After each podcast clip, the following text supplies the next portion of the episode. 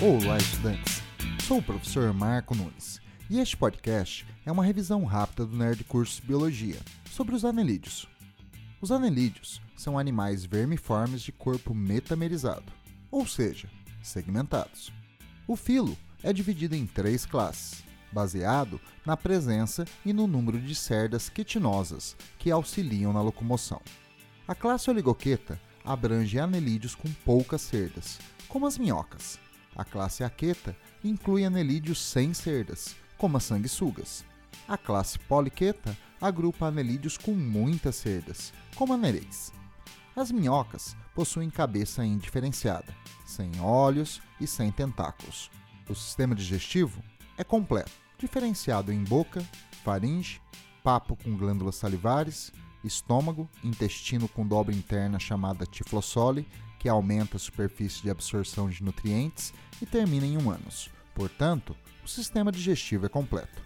O sistema nervoso tem um par de gânglios nervosos, ligado a dois cordões nervosos ventrais, pois são localizados abaixo do sistema digestório.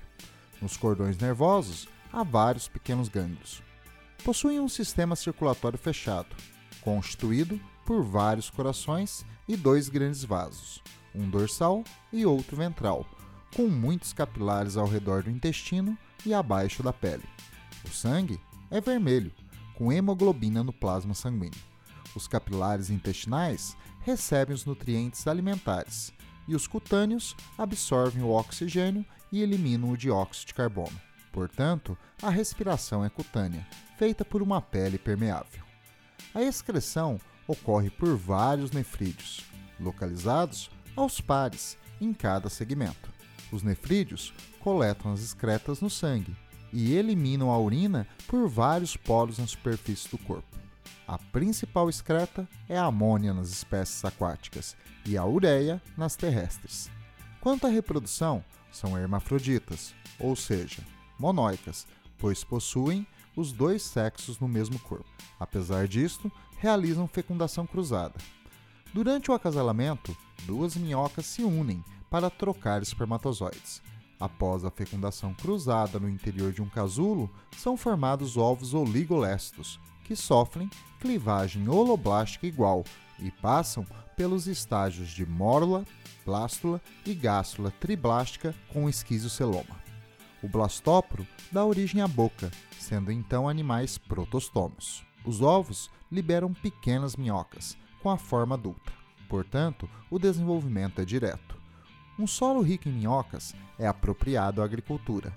Quando procuram restos de vegetais, produzem túneis que favorecem a oxigenação do solo, a absorção da água e diminuem a compactação, favorecendo a germinação de sementes e o crescimento das raízes vegetais. O solo com minhocas é rico em nutrientes.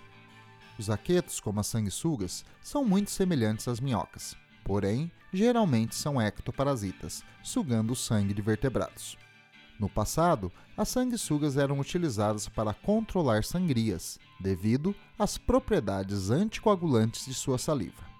Os poliquetos são um grupo bem diferenciado dos demais anelídeos.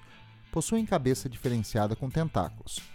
Em cada segmento, possuem expansões laterais, chamadas parapódios, que contêm muitas cerdas e brânquias para as trocas gasosas. O sangue é verde, devido à presença de um pigmento respiratório, a clorocruorina. Os poliquetos são dioicos, pois os sexos são separados. Dos ovos são liberadas larvas trocófaras, portanto, o desenvolvimento é indireto. Bom, é isto aí. Continue firme nas revisões do Nerd Curso Biologia e bom estudo!